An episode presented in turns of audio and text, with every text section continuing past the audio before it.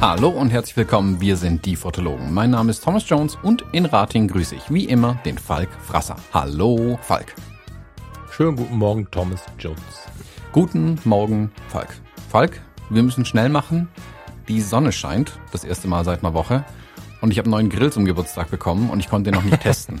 Und im Zweifelsfall renne ich nachher auch um 10 raus morgens und fange an zu grillen. Hauptsache, ich habe noch die Chance, ähm, den jetzt endlich einzuweihen, weil dass ein neuer Grill eine Woche ungenutzt rumsteht, finde ich ja voll doof. Deswegen müssen wir auf die Uhr gucken heute. Hier regnet es in Strömen und ich habe gehört, das zieht in deine Richtung. Also entspann dich, bis dass wir hier fertig sind, ist der Traum wieder vorbei. Ja, das, genau deswegen kann ich mich nicht entspannen. Ich glaube nicht, dass es das. Ich bin ja voller Zuversicht und äh, total positiver Energie, dass es genau noch hält, ähm, um hier unten den Grill anzumachen, dann nichts draufzulegen und ihn dann wieder reinzuräumen. Ja, ja, genau. Was ist es denn? Ich bin ja jetzt nicht so der Grilltyp. Also ich, ich mag Grillen schon sehr, aber ich mag dann nicht selber grillen. Und wenn man dann alleine grillt, muss man selber grillen und dann so. Aber was ist es denn? Na, ich habe ja bisher so einen großen Weber Holzkohlegrill gehabt, diese Kugelgrills. Und so mhm. cool und äh, super das Ding ja auch ist, ähm, also der hat jetzt auch, keine Ahnung, wie lange habe ich den jetzt? 15 Jahre reichen, glaub gar nicht.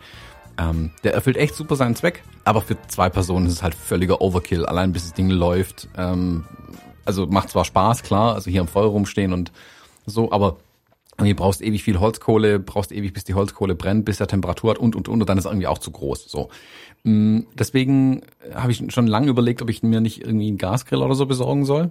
Ähm, weil, also hier mit Rauch und bla und Scheiße bist du mit Gas einfach auch ein bisschen ähm, besser dran und die gehen halt schnell an. Vor allem die auch in kleineren Größen sind es echt ganz vernünftige Geräte, glaube ich. Mhm. Und dann habe ich aber bei meinen Schwiegereltern was Interessantes gesehen, einen sogenannten Lotus Grill. Ich weiß nicht, ob das jemand schon mal gehört hat. Das habe ich schon mal gehört. Ist das nicht dieser rauchlose ja. Kohlegrill, diese Kugel? Genau. Mhm. Habe ich für den Balkon überlegt. Ja, erzähl mal. Spannend. Genau. Ähm, das ist im Prinzip so eine ähm, Schüssel. mhm. ja, also es ist im Prinzip ja eine Schüssel, muss man sich so vorstellen. Es ist aber eine äh, mehrlagige Schüssel. Also das ist die Außenschüssel, wo im Prinzip Luft zirkulieren kann. Dann hast die Innenschüssel, die dein ähm, äh, eventuelles Fett und so weiter vom Grillgut auffängt. Und dann ist in der inneren Schüssel, die aus Edelstahl ist, ähm, innen drin so ein kleines Körbchen, wo die Kohle drin ist.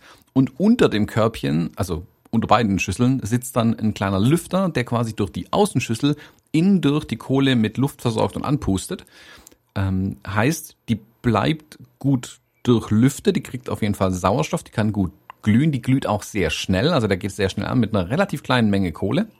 Und ähm, du kannst relativ fix mal was grillen, wenn du Bock drauf hast. Und wird auch ganz ordentlich warm. Man kann oben nicht zumachen. Ähm, ich habe jetzt ja letztes Jahr habe ich ja mal ein paar Mal mein äh, Kugelgrill Pizza gemacht. Das ist eigentlich auch ganz geil, aber da brauchst du halt die Hitze von oben hauptsächlich. Und das geht jetzt in dem nicht. Mm. Aber wenn du Grillgut hast, was du von unten befeuern magst, ähm, geht das mit dem eigentlich ganz cool. Und du kannst die Kohle relativ schnell wieder ersticken, das Ding zumachen, ähm, in seinen Korb reinstellen und jo, fertig ist die Laube. Also ich glaube, zum mal eben schnell was grillen ist das Ding perfekt. Und ja, so kann ich den denn? Ich finde die geil. Okay, herzlichen Glückwunsch, weil ich habe die ganze Zeit überlegt, soll ich sowas mal holen? Mir wurde ja empfohlen und so. Und ich habe immer nur so ein bisschen Sorge gehabt, weil offiziell gehört er halt nicht auf den Balkon, weil er mhm. hat Kohle hat. Jetzt heißt es aber kein offenes Feuer. Ist das offenes Feuer? weißt du, also da bin ich mir noch nicht so richtig safe. Dass er nicht qualmt, ist ja schon mal geil, äh, was, was so die Nachbarschaft angeht. Also, dass er nicht, nicht äh, aktiv rausraucht wie irre. Ist auch so, den hast du ja noch nicht getestet. doch, doch, ich hab's bei meinem ja so gesehen. Also kam, ah, ja. ist klar, am Anfang ganz kurz äh, kommt so ein Puff an Rauch kurz raus, aber das halt, wenn die Kohle angeht, noch irgendwie Staub und Scheiß drauf liegt. Aber es ist mm. kein Vergleich mit dem. Ich habe so einen Anzündkamin für meinen äh, Webergrill. Das ist so ein mm.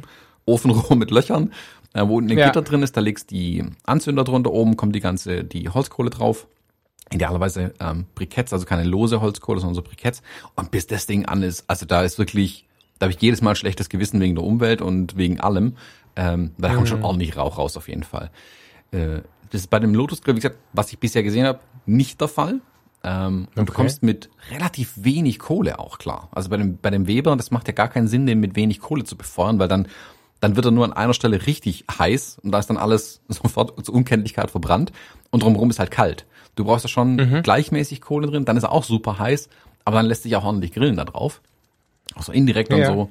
Ähm, und ja, jetzt hoffe ich mal, dass es mit diesem Lotus-Grill ähnlich gut geht. Wie gesagt, wenns Wetter mitmacht, ähm, lege ich nachher mal, keine Ahnung, einen Champignon drauf oder zwei. welchen welchen hast du denn vorbereitet? Da? Meinst du die, also es gibt ja so, so diverse und irgendwer soll angeblich das Original sein, andere sollen Nachbauten sein, alle sollen sie geil sein. We weißt du da irgendwie, äh, wenn da jetzt einer hier zuhört? Also erstens, welchen hast du da? Ich habe den Lotus Grill, Lotus Grill, die sind aus Schweden. Ach, das ist die Marke, sehe ich gerade. Mhm. Ah. Ja, kein Sponsor übrigens, aber hey, Lotus Grill, falls ihr uns sponsern wollt. Dann kaufe ich mir auch so ein Ding, ganz sicher, ja. Direkt muss ich mal anschreiben. Ähm, sehr geil. Die habe ich übrigens, witzigerweise habe ich ähm, genau die noch nie gesehen. Ich dachte tatsächlich, das wäre so ein frei, das ist ja geil. Aber manchmal wird man auch echt ein bisschen äh, an der Nase herumgeführt. Raucharmer Holzkohle Krischgrill via USB-Anschluss. Was? Ja, ach so, also, weil der so ein, ach so, weil der diesen Propeller drin hat oder was? Mhm. Also kannst unten, ähm, ich habe USB mit vier AA Batterien betreiben oder eben ja. äh, an Netzteil anschließen, wenn du eh zu Hause stehen hast, dann hast du meistens auch Strom. Boah, das ist ja mega geil. Pack ich mal auf die Wunschliste. Vielleicht hat die irgendwer. geil. Ähm, nee, machen wir jetzt nicht zu lang, das Grillen, aber, aber cool. Das, äh, vielen Dank, äh, die Schwiegereltern haben das geschenkt.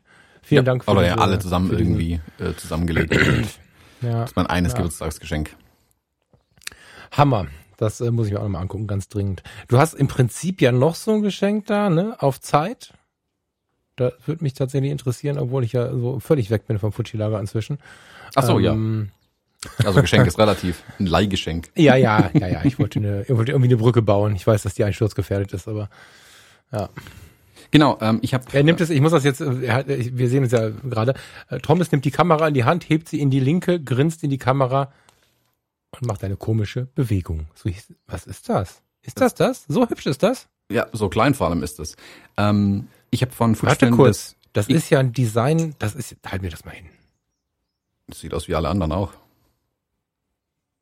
Okay, ich finde das außerordentlich hübsch. Ich weiß nicht warum, aber ich finde das außerordentlich hübsch. Thomas hat das äh, XF 18 mm 1.4 in der Hand. Mhm. Ähm, ja, finde ich. Äh, erzähl mal ein bisschen. Genau, da wollte ich ja äh, wollte ich ja schon ganz lange eigentlich mal ähm, von Fujifilm die Leihstellung haben, damit ich das mal in Ruhe testen kann. Ähm, ich werde dir auf jeden Fall noch ein paar Bilder davon schicken. Ich glaube, dir habe ich sogar schon ein Bild geschickt. Ich pack vielleicht ein, zwei Bilder noch in die Show Notes rein und werde auch noch ein ausgiebiges YouTube-Video dazu machen, aber ich habe noch ein bisschen was Größeres mit dem Ding auch vor. Und es dauert noch ein, zwei Wochen, bis ich das dann abgeschlossen habe. Ähm, die, das XF18 mm 1.4 entspricht no, äh, 28, äh, 29, 29, 27 Millimeter ähm, Kleinbild. Ähm, Offenblende 1.4 ist das neueste Objektiv, das Fujifilm äh, gemacht hat für die X-Serie Kameras. Ähm, und ich muss sagen, also ich habe schon lang gewartet auf was in der Brennweite möglichst offenblendig. Ähm, mhm. Ich hatte das, das, es gibt dann ähm, 18er so ein Pancake-Objektiv mit 2.8 ist es, glaube ich, wenn ich es richtig weiß. Das ist schon cool, das ist halt ultra kompakt ähm, und erfüllt seinen Zweck. Für Street ist es auch super. Der Autofokus ist leider halt langsam und naja, war, hat mich nicht so gerockt. Ich habe es dann auch wieder abgegeben tatsächlich. Ähm, und seitdem ich jetzt so viel Reportagen fotografiere, habe ich ja manchmal, wir hatten es ja kürzlich von den 35 Millimetern, das mache ich mit dem XF23, habe ich halt doch hin und wieder das Gefühl, das ist mir fast zu sehr im Telebereich mit 35 Millimetern, äh, mit ganz großen mhm. Anführungszeichen. Ich hätte gern was weiteres, wo ich noch näher ran kann. Also gerade bei, bei Hochzeitsreportagen habe ich mir das ganz oft gedacht, wenn du, ähm, da bist du oftmals auch in Innenräumen unterwegs und da hast du ja wirklich wenig Platz. Und da habe ich dann oft das 16 Millimeter verwendet, was super ist, aber was schon ein bisschen in die Tage gekommen ist einfach. Und ich dachte mir, ah, so 18 Millimeter könnte da genau ähm, die Brücke sein. Dafür habe ich auch das Pancake gekauft. Wie gesagt, das hat mich nicht ganz so gerockt. Und dann hat Fuji angekündigt, es wird ein 18er geben mit 1.4. Und dann habe ich gesagt, okay, super, hier ist meine Vorbestellung. Ähm, das kann eigentlich nicht schlecht sein. Und das mhm. bewahrheitet sich auch. Das ist Ähm, es hat ein neues Fokussystem ähm, mit dem Linearmotor drin. Das ist unfassbar schnell im Fokussieren. Also an der X Pro 3 oder an der XT4 ist es blitzschnell wirklich und trifft exakt den Fokus. Ähm, hat einen wunderbaren äh, Blendenring, ähm, der sich auch in der, der sich jetzt auch verriegeln lässt in der Automatikstellung. Das ist hoffentlich ein Feature, das sie für alle übernehmen. Das finde ich nicht ganz cool. Ähm, sauberer Fokus, die, die Streulichtblende sieht gut aus, also rundum gutes Objektiv. Ganz, ganz großer Vorteil ist, es ist wetterfest. Das ist der größte Vorteil gegenüber dem XF23 auch. Ähm, ja, alles, was ich ein bisschen an Bildern davon gesehen hatte, wir hatten ja über die ähm, Reportage von Stefan Finger gesprochen, der diesen Aalfischer am Rhein damit fotografiert hat. Ähm, Kann man die mal irgendwo verlinken? Gibt's die irgendwo? Die ja. ist der Hammer bei den X-Stories. Ich pack's das, in die Shownotes auf jeden Fall rein. Ja, also Leute, müsst ihr unbedingt reinklicken. Also ich bin ja, ich rücke ja immer weiter weg vom Fuji-Lager. Das heißt ja aber nicht, dass ich nicht begeisterbar, begeisterbar bin für Bilder und Fotografen und so. Oder auch für die einzelnen Geräte. Also diese Reportage ist, äh, da hat jemand vorgelegt, da bin ich gespannt, wie Thomas nachlegt, weil das ist schon, mhm. ja, das, das Ding ist schon besonders. Zumal ich den Typen äh, entfernt kenne. Aber ja, erzähl mal weiter. Mhm. Nee, also und ich kann, also, wie gesagt, ich habe es jetzt seit zwei Tagen, also konnte noch nicht wirklich viel damit machen. Gestern habe ich einen hm. ähm, entspannten Tag ohne Bildschirme gehabt, inklusive ohne Kamerabildschirme. Ähm, deswegen habe ich es nur ein bisschen bisher testen können. Wie gesagt, Autofokus ist blitzschnell, Bildqualität ist der Hammer. Das ist wirklich Rasiermesser scharf bei 1.4, das ist unfassbar.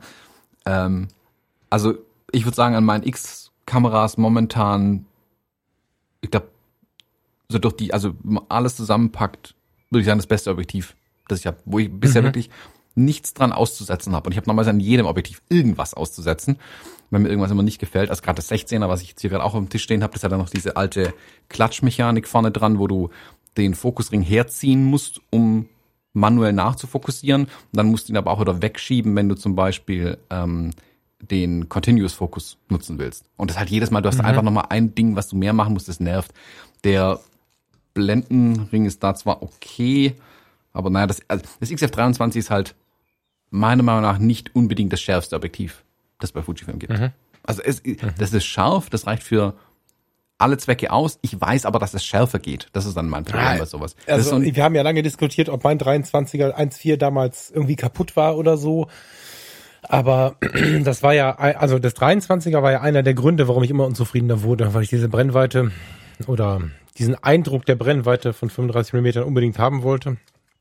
Und ich bin mit dem Ding einfach nicht klargekommen. Ich bin nicht warm geworden und neben äh, irgendwelchen haptischen Gründen, die bei mir ja wirklich ausschlaggebend am Ende dann wirklich für die Entscheidung waren, ähm, nicht weil sie schlecht sind, sondern nur weil Falk einen Pfeil im Kopf hat und nach Hause wollte. Also es hat nichts mit dem System an sich zu tun, sondern ich wollte einfach scannen zurück. Aber ähm, qualitativ ist mir das 23er so auf den Sack gegangen, tatsächlich, dass ich, ich vielleicht war meins auch hin, keine Ahnung. Aber ich, also ich habe das jetzt schon ein paar Mal gehört, dass vielleicht haben die auch irgendwie eine, eine Produktionsstreuung drin, weiß ich nicht. Aber Kannst du nicht sagen. Also gerade offenblendig war es schlimm. Wenn du, wenn du die Sigmas gewohnt bist, die Sigma Art Objektive, die kannst du ja mit 1.4 ohne, ohne jede Diskussion benutzen. Das 23.1.4 ist offenblendig nicht gut gewesen. Naja, Nein, es war nicht gut, sagen wir so. Ja. Es ist an sich scharf, in der Mitte vor allem schon scharf, ähm, aber wann hat man schon mal das ähm, Subjekt in der Mitte des Bildes? Das ist ja eher selten. Ja, ja. Ähm, genau. Ich arbeite ja gerne, mittlerweile auch gerne abgeblendet. Da geht's wunderbar. Also ab 2.0, 2.8 ist das Ding auch super scharf, aber mhm. in 1.4 ähm, ich hatte ja mehrere davon und alle hatten so ein bisschen das Problem von Blooming, dass also in hochkontrastigen genau. Bereichen, genau. wenn du weiß genau. neben schwarz hast, ähm, genau. dann überstrahlt das Weiß sehr stark irgendwie da drin. Und genau, und ich hatte das viel in der Kirche, also viel bei den Reportagen. Und da hast du die Situation ja permanent. Du hast das Brautkleid, du hast oftmals helle Kirchenwände, du hast oftmals, bemühst du dich, wenn viel Licht da ist, noch ein bisschen, also ich zumindest, noch mehr Licht reinzuholen. Dann hast du aber vielleicht dazwischen schwarzen Anzug, eine schwarze Krawatte, irgendwas, eine Bibel, keine Ahnung. Ähm, also Schwarz-Weiß-Kontrast war so schlimm dargestellt mit dem Ding. Ja. Aber ich weiß, was du meinst. Ich, ich bin ja dann auch ein bisschen radikal und sag dann, das muss laufen bei 1.4. Äh, was Leica und Sigma kann, müssen die auch können. Und damit war ich ja dann wieder vielleicht einfach, vielleicht wollte ich auch wieder zu viel. Aber lange Rede, kurzer Sinn, wir reden ja vom 18 Millimeter. Da ist das nicht so? Mm -mm. Gar nicht. Krass. Also bisher noch nichts feststellen können in der Art. Das ist ähm, bis in die Ecken rein scharf. Also klar, in den extremen Ecken hast du dann nicht mehr die Schärfe aus der Mitte, das ist ja völlig klar, aber das, das braucht ja auch kein mm. Mensch.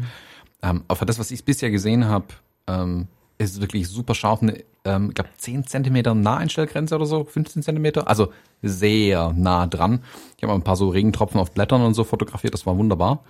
Ähm, naja, also bis jetzt absolut nichts an dem Ding auszusetzen. Und ich, deswegen habe ich es dir gerade an der X Pro 3 ganz bewusst in die Kamera gehalten und ich halte es dir mal eben nochmal neben dem 23er hin. Es ist halt ein kleinen Tick schmaler wie das 23er und vor allem wie das 16er. Ah, das ist jetzt das, was auf der Kamera ist. Ah, das ist ja krass. Ja. Ge genau. Und ähm, gerade an der Ja. X Pro 3, mit der ich sowas ja sehr gern fotografiere, oder auch im Alltag sehr gern fotografiere, da habe ich es jetzt bis jetzt hauptsächlich eingesetzt. Ähm, ist halt super schlank und schmal an der Kamera. Das macht dann schon Spaß. Also da kannst du dann diesen APS-C-Vorteil auch einfach ausnutzen. Und ja, also das macht bisher sehr viel Spaß. Ich werde es aber noch ausgiebiger testen. Und ja, noch ein paar spannende Sachen hoffentlich auch damit fotografieren, dann noch mehr Bilder davon zeigen. Hm, sehr gerne, bin ich gespannt. Wer auch, also, ich habe es irgendwie ein paar Mal, warum habe ich denn heute mich so distanzieren wollen? Das ist ja gar nicht so gemeint. Also, äh, ja, ich bin bei Canon auch glücklich, aber ich gucke immer mal noch nach einer leichten Kamera so für den, für jeden Tag, weißt du, und ähm, ich habe weniger Schmerzen, also ich habe, ich habe diesen, hm, du lernst ja, wenn du, wenn du, wenn du, wenn du so ein, also wir ritualisieren ja irgendwie unsere Kameras sehr. Ich ritualisiere sie sehr, weil ich irgendwie eine Verbindung zu dieser Kamera brauche und bin dafür auch immer wieder oder sorge da auch immer wieder für Gesprächs- und Diskussionsstoff. Ähm, die Leute, die Fuji sehr zugeneigt sind, haben eine starke Emotion damit. Das ist ja, glaube ich, auch die Stärke der Marke, dass sie so ein Emotional Marketing auf die Kette kriegen. Ganz gut auch. Ähm, weiß nicht, ob ich das heute so oft gesagt habe. Bei den Canons ist es so, dass ich ähm, diesen einen Fuji-Aspekt im Alltag nicht mehr vermisse, aber ich hätte gerne eine Option. Also das heißt, ich habe dieses, also was ich eigentlich sagen wollte, war, äh, bei Fuji lernst du auch von den anderen, es ist so schön klein als so ein Hauptargument ähm, wahrzunehmen und es dann auch mitzufeiern. Inzwischen bin ich wieder da, dass ich guten Gewissens und mit viel Freude die R und ein Sigma Art oder so überall hin mitnehmen kann. Das ist schon gut. Das funktioniert wieder gut, weil ich irgendwie ja, mich von diesen, ich habe mich von den Argumenten der Außenwelt abgekoppelt und gefragt, was möchte ich denn? Und dann geht es ganz gut, wie es ja die 20 Jahre vorher auch gut ging. Aber so ein Taschenformat dabei zu haben, wäre schon schön. Ich hatte früher ja immer so eine Lumix in der Tasche. Irgend so eine Kompaktkamera. Das wäre mir heute nicht mehr genug, muss man ehrlicherweise sagen.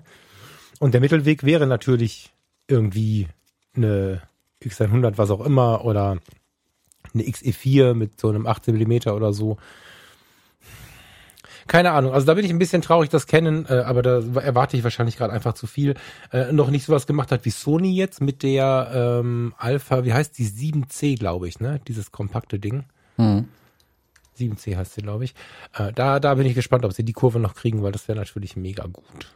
Irgendwas Kleines. Und solange das nicht da ist, merke ich schon, wie ich, wenn du mir sowas erzählst, so ein bisschen so mit dem Auge rüberschiele für Mhm. gewisse, Ja gut, gewisse also Tage irgendwie. Super kompakt ist es natürlich auch nicht. Ich meine, das, das Pancake-Objektiv oder eine X100 ist natürlich wesentlich kompakter, klar.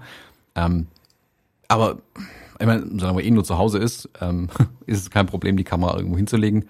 Man muss ja auch nicht ständig in die Tasche reinwandern, da kann es auch mal rumliegen. Da passt es wunderbar. Ich glaube, wenn es mega kompakt werden sollte, dann würde ich zu so einem Pancake oder so einer X100 greifen. Aber es ist auf jeden Fall relativ kompakt und es ist halt nicht so ein Prügel vorne dran einfach. Ähm, vor allem die, die Standard-Streulichtblende ist auch nicht so ein riesen Oschi wie bei dem 16er. Das ist ja so mega langgezogen irgendwie. Oder nee, beim 23 war es so langgezogen, genau. Deswegen habe ich ja auch diese Metallblenden hier nachgekauft, ähm, die aber wesentlich kleiner sind. Da lässt sich auch auf die Front abstellen. Das ist ja was, was ich ganz gerne mache mit den Objektiven. Das geht ja bei diesen Standard-Streulichtblenden, bei den Tulpenblenden nicht unbedingt. Da kippen sie ja gerne um. Also bauartbedingt. Ich glaube, dafür ist es auch einfach nicht so wirklich gedacht. Ja, also ich find's super. Wie gesagt, ich muss jetzt mal im Realeinsatz testen, ähm, wie sich da dann verhält. Ähm, aber so für den Alltag bisher, so, was ja relativ reportagig gerade ist bei mir, also irgendwas passiert nicht halt drauf. ähm, da ist es wirklich wunderbar bisher. Bin echt gespannt, ähm, was da noch rauskommt. Es ist auch interessant, weil ich jetzt die letzten Wochen irgendwie fast ausschließlich mit der GFX fotografiert habe. Ähm, die ganzen Jobs habe ich mit der GFX gemacht, ein paar freie Sachen mit der GFX gemacht, auch zu Hause tatsächlich viel mit der GFX fotografiert, auch wenn es ein bisschen Overkill ist. Und dann die X Pro 3 mit dem Objektiv in die Hand nehmen.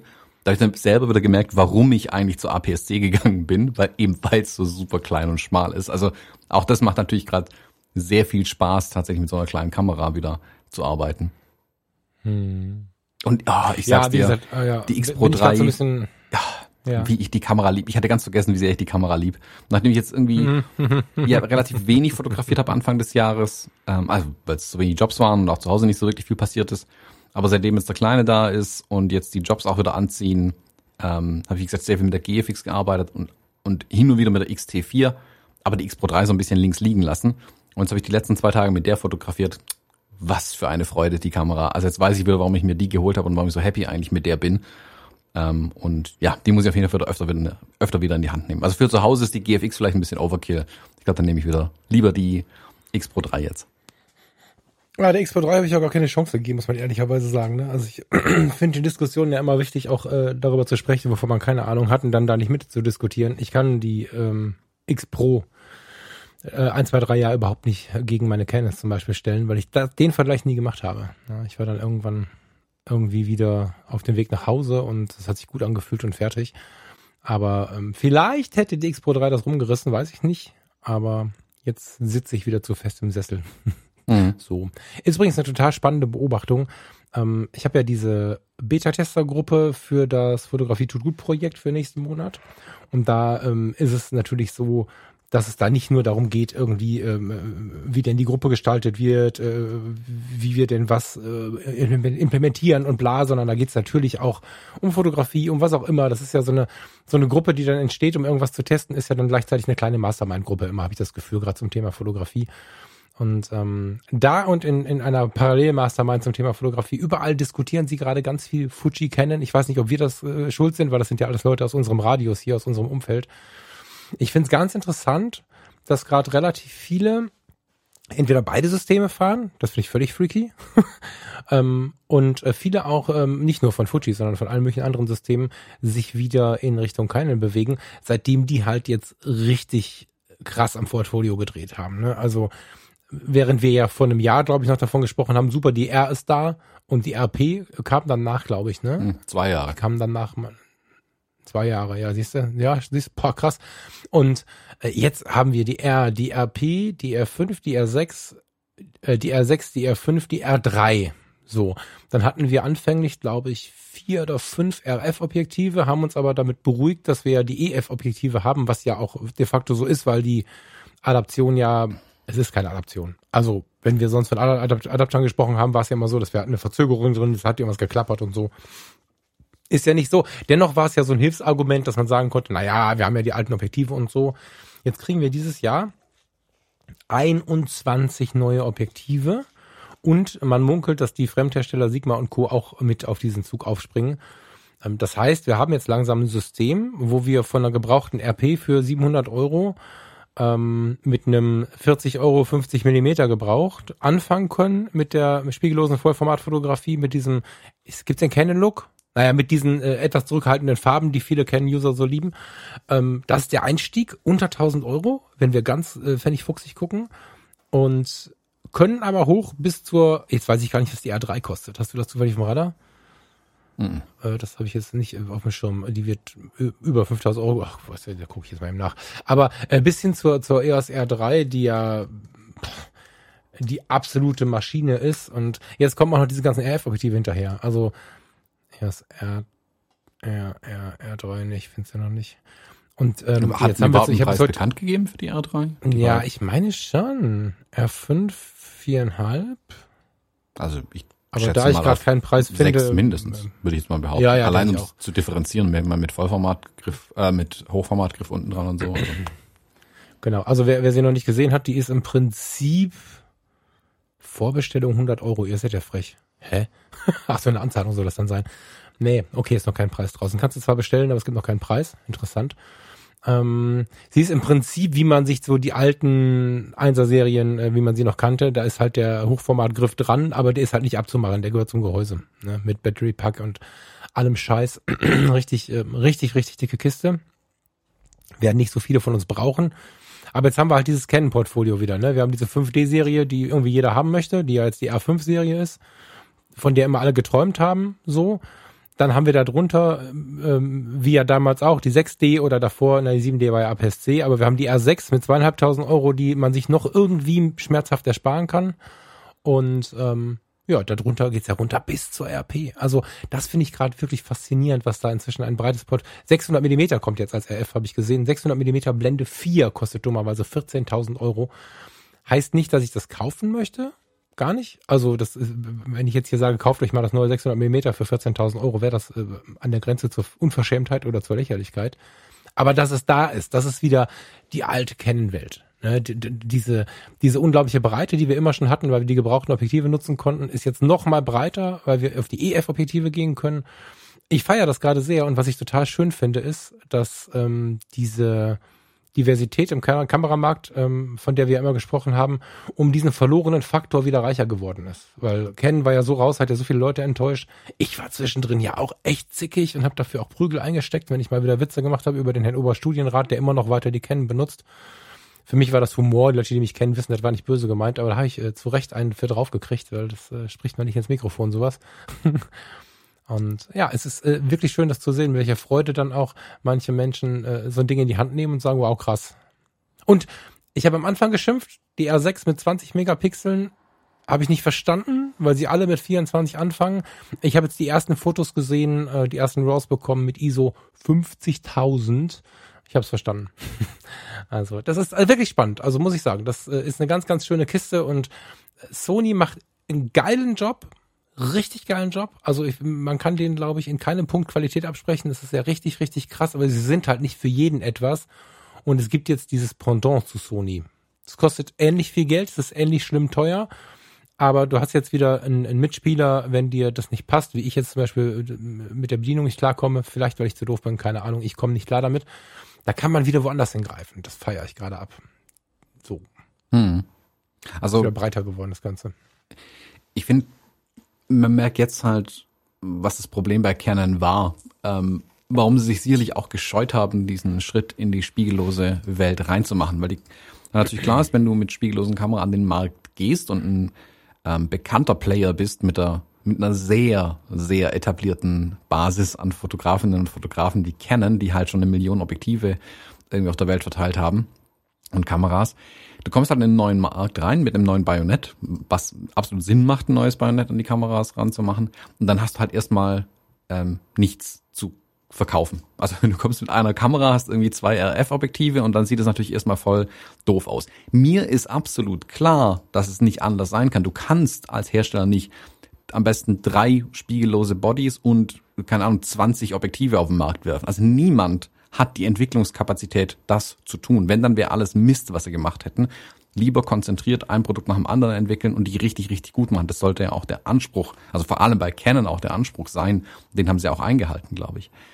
Jetzt, also ich habe gerade nochmal nachgeguckt, die R kam 2018 an den Markt. Jetzt nach drei Jahren ja, sind sie an dem Punkt, ja, ähm, ja. dass die, das sind Wobei die R3 noch nicht da ist. Und ich finde es auch einen komischen Move, die anzukündigen, aber nicht zu haben.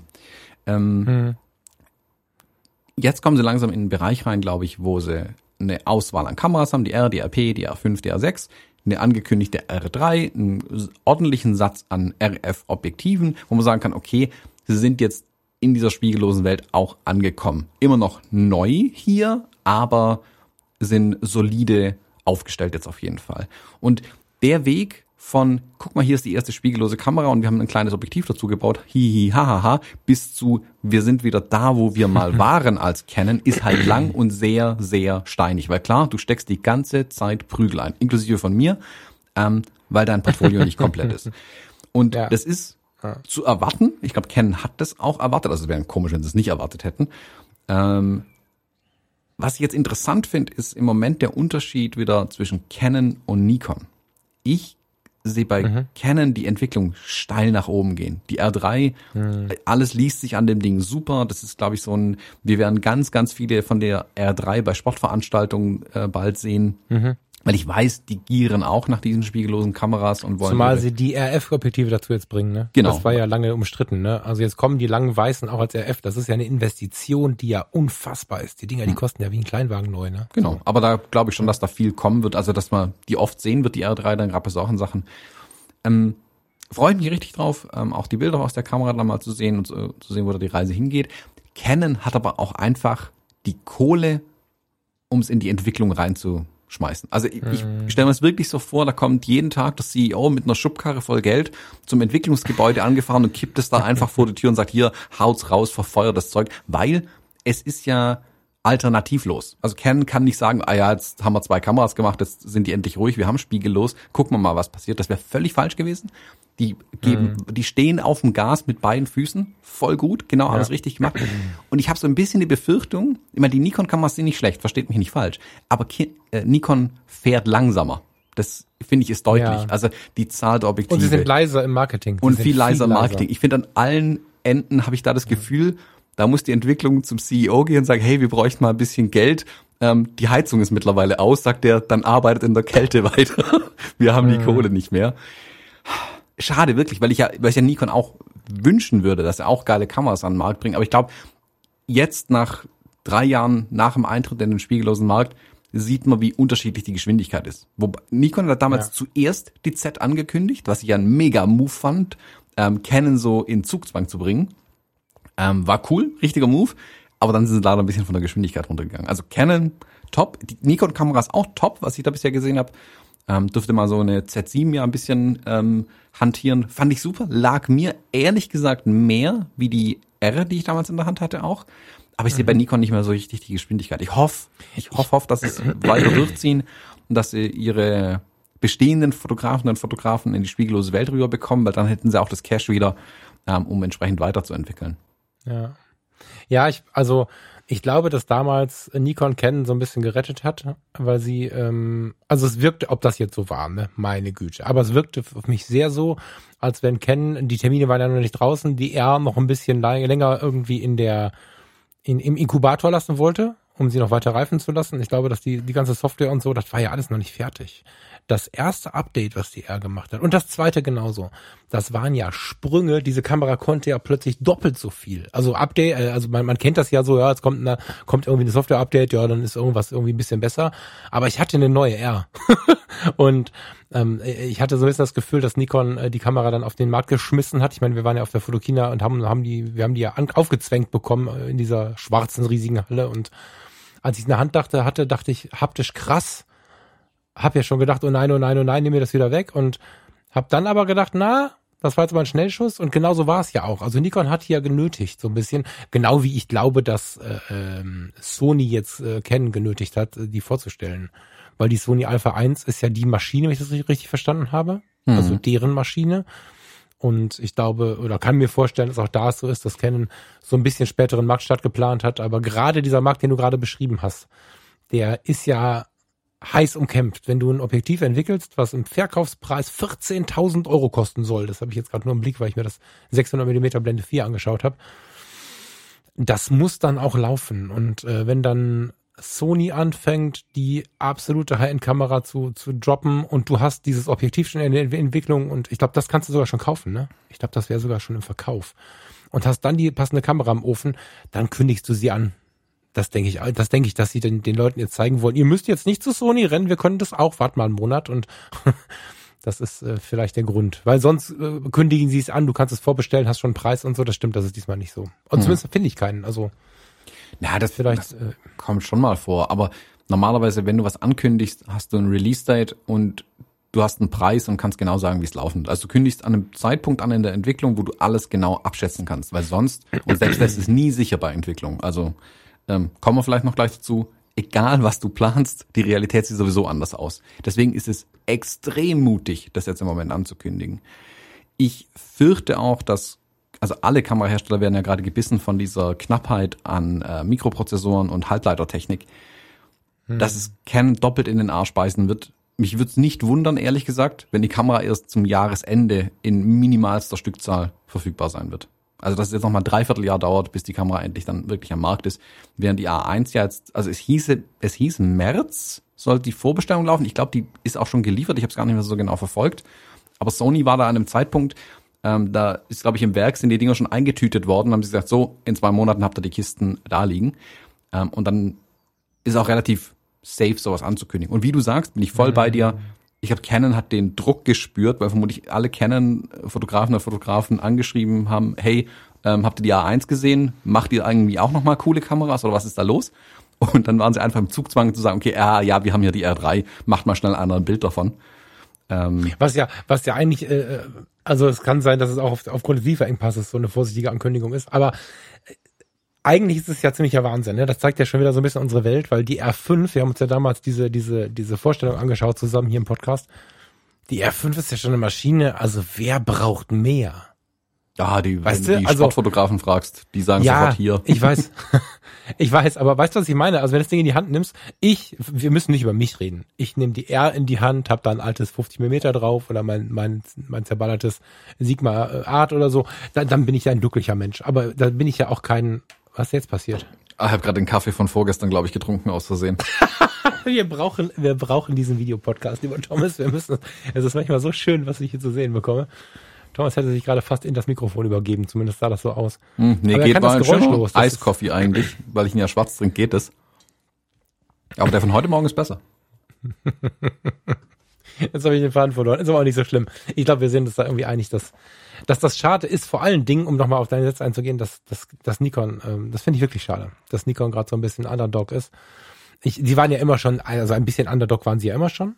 Sie, sie waren ja immer schon die, die, die eher kleiner sind aber das macht es auch so ein bisschen charmanter. Also ich hatte ja äh, in den Anfangsjahren auch äh, immer so ein bisschen hin und her geswitcht zwischen Canon und Nikon und fand beide, tja, die waren, weißt du, wenn du so einen Freund hast oder eine Freundin hast und die ist jetzt nicht gerade Hipster und nicht gerade irgendwie Haare nach links oder rechts gegelt, je nachdem, was gerade so abgeht und äh, nicht gerade irgendwie ein, ein, ein ein VW Beetle oder oder oder ein Mini Cooper, sondern sondern vielleicht einen alten VW Fox oder so. Also die der Freund oder die Freundin, die nicht so cool ist, aber dafür immer am Start ist, ganz warm weich ist und so. Das ist so ein bisschen Canon Nikon für mich gewesen. Und mit den Sets haben sie es bei mir leider verloren. Ich weiß nicht, wie das den anderen geht, aber die Sets zu denen kann ich überhaupt keine Connection aufbauen gar nicht, geht nicht. Ich habe immer wieder mal welche in die Hand genommen.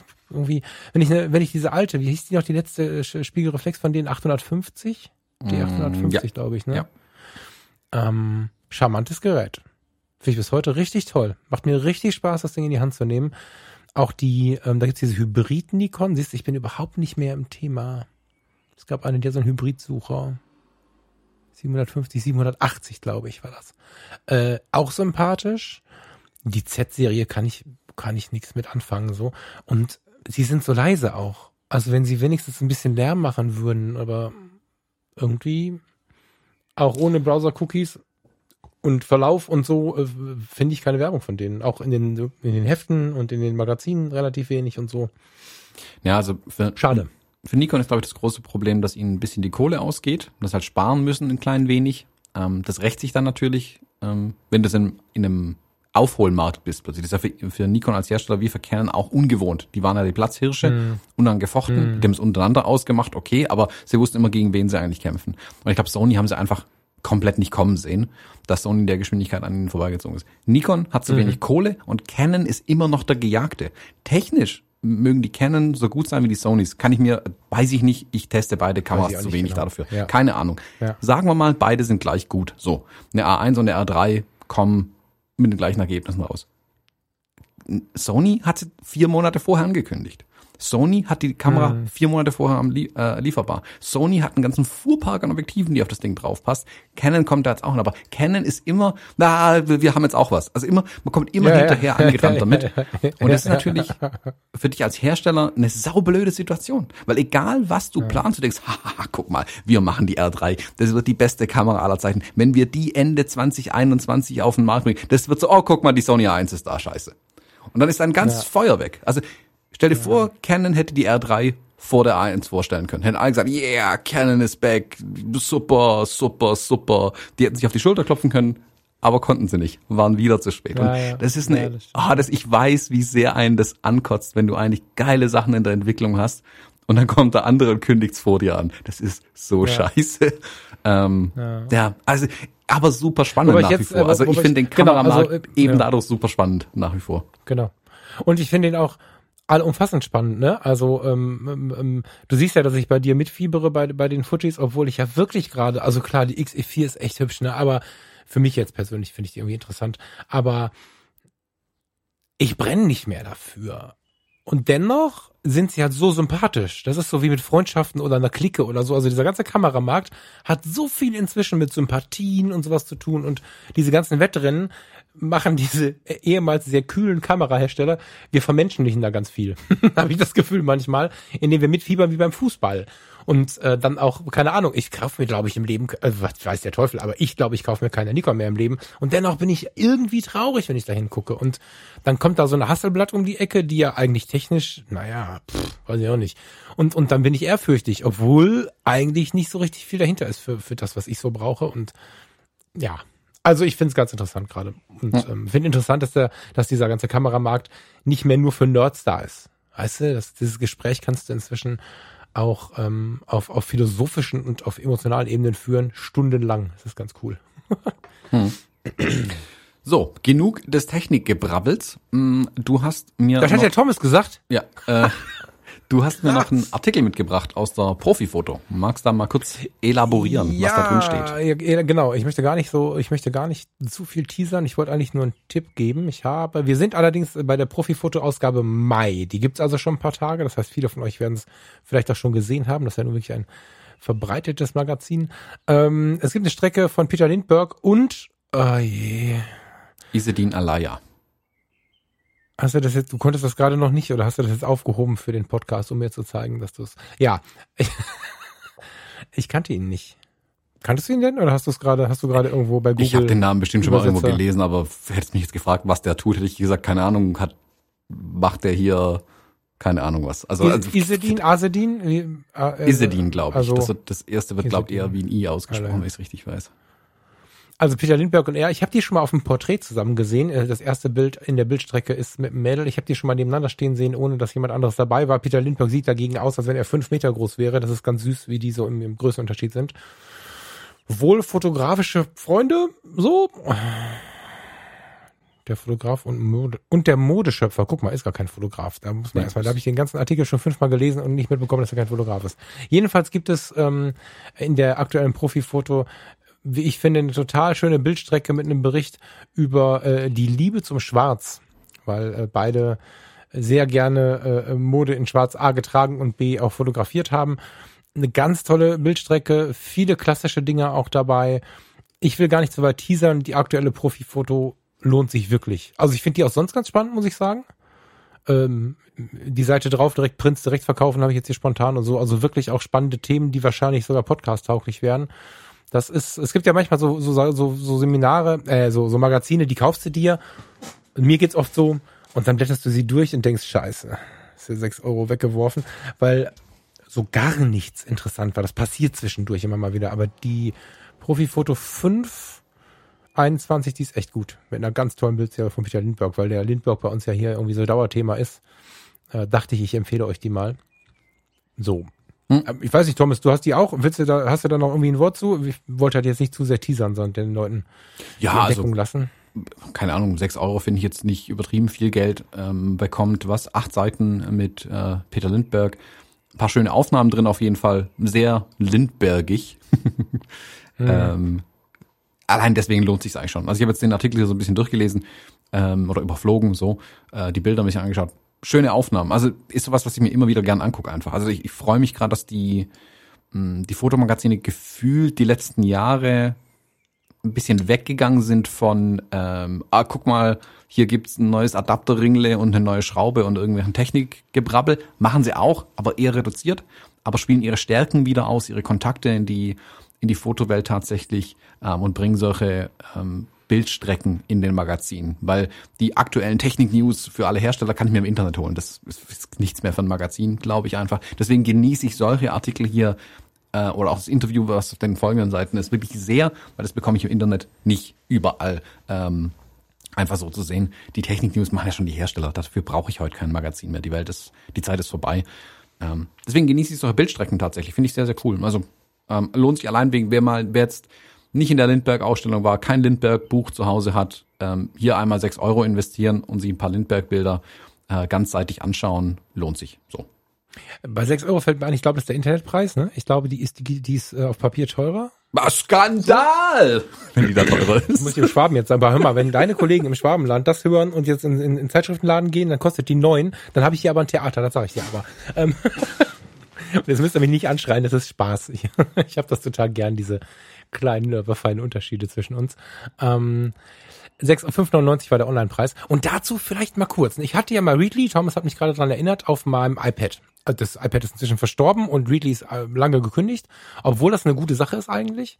Und habe jetzt nach langer Zeit mal wieder so ein Magazin digital gekauft. Und gerade das Profi-Fotomagazin hat ja, naja, doch, ne? Guten Druck, gutes Papier kann man sagen, oder? Also das ist, das nimmst du in die Hand und hast nicht das Gefühl, du hast da irgendwie äh, eine Express in der Hand oder so. Und auf dem iMac hier macht das genauso viel Spaß wie auf Papier. Und das sag ich, der immer irgendwie Bücher in der Hand haben möchte und so. Also ich habe jetzt gerade mal auf groß gezogen. Thomas, ich sehe dich gerade mal kurz nicht, falls irgendwelche Andeutungen oder Winke oder Witze oder was machen möchtest, wenn ich mich jetzt hier so gerade durchklicke. Das macht immens Spaß. Das hätte ich tatsächlich nicht vermutet. Und es ist ja so, klar, mag ich das, den Fotobildband äh, im Schrank und ich mag auch total so das aktuelle Magazin auf dem Tisch liegen zu haben und äh, wenn du dann irgendwie gerade jemandem einen Kaffee machst, dann kann er da mal reingucken und so. Ich finde, das hat ganz viele charmante Seiten, so ein Papiermagazin. Unterwegs ist Papier mir auch echt lieb. Aber wenn du eh am Mac sitzt und hast dann viel gearbeitet und bist dann gerade, ja, so ein bisschen was in Pause, muss man durchatmen, dann ist das also echt inspirierend. Das hätte ich nicht gedacht. Das, mhm. ähm, also, falls, ich weiß, dass viele sich wehren gegen diese Darreichungsform und möchte einfach mal empfehlen, äh, das mal zu versuchen. also beeindruckend. Ich bin, äh, da schlagen zwei Herzen in meiner Brust tatsächlich, was die Magazine angeht. Ich genieße mhm. es nämlich total, ähm, auf meiner Terrasse mit so einem Magazin zu sitzen und da drin zu blättern, zu schmökern mhm. und eben mir nicht die ganze Zeit Gedanken darüber zu machen, wie kriege ich mein iPad heller, damit ich hier noch irgendwas erkennen kann. Von mhm. daher liebe ich die Papiermagazine ähm, ich habe aber mhm. gleichzeitig das Problem, dass mein Regal da drüben sich füllt und füllt und füllt mit Papiermagazinen. Und ich jetzt schon irgendwie alte Ausgaben äh, kürzlich mal durchsortiert habe. Also wirklich so, keine Ahnung, 90% Technik-News fliegt ins Altpapier. Wenn jetzt eine interessante Bildstrecke, ein oder zwei drin sind, dann behalte ich es vielleicht nochmal. Aber das ist natürlich mhm. irgendwie auch Riesenaufwand. Ähm, also Platzaufwand natürlich riesig bei Papier einfach und das nächste Problem ist, du kannst halt nicht drin suchen. Also wenn ich mein Regal angucke, ploppt da kein Suchfenster auf, wo ich dann sagen kann, Lindberg, sondern ich muss halt irgendwie, keine Ahnung, im Online-Archiv suchen, wenn es sowas gibt. Schwierig. Deswegen ja. liebe ich eigentlich die ähm, Print plus Digital Abos. Das finde ich die beste mhm. Lösung tatsächlich. Gerne dafür auch ein bisschen mehr Geld. Da habe ich gar keinen Stress damit. Aber dann habe ich die beide Vorteile. Ich kann auch irgendwann guten Gewissens sagen, guck mal, den kompletten Stapel 2017 haue ich jetzt ins Altpapier. Ähm, ich weiß ja, ich habe über digital immer noch Zugriff drauf. Wenn ich was suche, ich finde es in den Magazinen von 2017 sowieso nicht mehr, wenn ich es im Regal stehen habe. Ich kann es nur ja. digital finden. Deswegen glaube ich, ja, ist ja. da die Kombination tatsächlich das Beste. Also ich habe jetzt das alle stimmt. meine Abos nach und nach auf ähm, Kombi-Abos umgestellt. Das habe ich ja ähm, für die Color-Foto, die ja übrigens eines dieser Magazine ist, die im Vorwiegenden, wie du es gerade schon sagtest, äh, äh, Tests machen und so. Ähm, aber da habe ich genau dieses, äh, dieses System, weil du ja, wenn du, ähm, da muss ich ja kein Mitarbeiter für sein, wenn du Mitglied der Foto-Community bist für vier Euro oder was im Monat, dann hast du ja die Color-Fotos schon mal drin jeden Monat. Die kriegst du ja dazu. Das wissen irgendwie viele nicht. Da äh, drehen wir auch gerade dran, dass das irgendwie ein paar mehr Leute mitbekommen. Ich äh, erlebe immer wieder User, die nach drei oder acht Monaten merken, ach krass, wie? Ich kann das lesen. Ähm, so, du hast also immer das Color-Foto-Magazin dabei und die sind jetzt, ja, die haben inzwischen auch, muss ich wir sagen, hm, ich werde drüber nachdenken. Jedenfalls hat dieses Magazin inzwischen ähm, auch den nicht technischen Teil, also kürzlich vor zwei oder drei äh, Ausgaben zum Beispiel, die Dieter nur, muss ich hier bei, bei mir aus der Stadt kommt, musste mir das natürlich etwas lauter auffallen.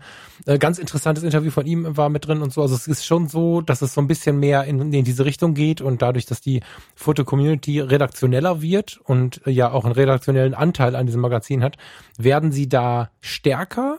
Ich habe lange mit dem Chefredakteur gesprochen. Es ist total interessant, während ich ja tatsächlich, wie du es gerade schon sagtest, gar nicht so darauf aus bin, in einem, in einem Magazin, was Papier, Print, was auch immer da liegt, so die Technikdinger zu lesen ähm, das hat schon noch eine sehr starke Gemeinde, eine sehr, sehr starke Lesergemeinde und es ist total interessant, jetzt diesen, diesen Move zu vollziehen, äh, die Story, die Szene-News und äh, so ein bisschen das auf den Fotografen bezogene, was da die Foto-Community damit einstreut mit ihrer Mitarbeit, zu vereinen mit diesem etwas nerdigen Kameratesten, was sie ja sehr ausgiebig machen, muss man auch sagen.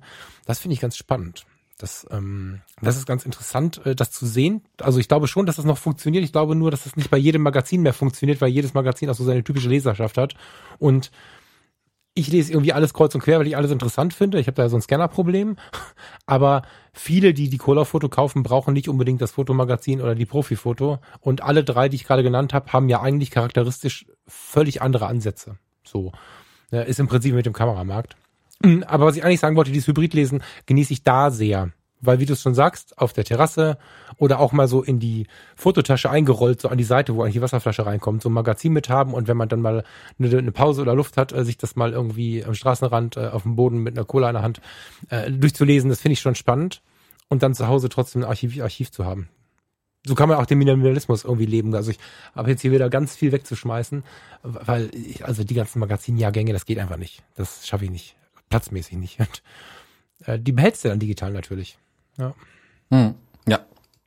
Also ich finde die, die Kombi-Abo super und ich habe jetzt gerade mal geguckt, also ich habe jetzt gerade hier, weil die, die Rechnung von der Fotografie reingeflattert ist, ähm, da kostet das Standard-Abo, glaube ich, 57 Euro oder sowas und das äh, Plus-Abo, wo dann das Digitale mit dabei ist, kostet 61 Euro. Also das ist No-Brainer eigentlich, das Digitale ah, gleich mitzunehmen. Ja, okay.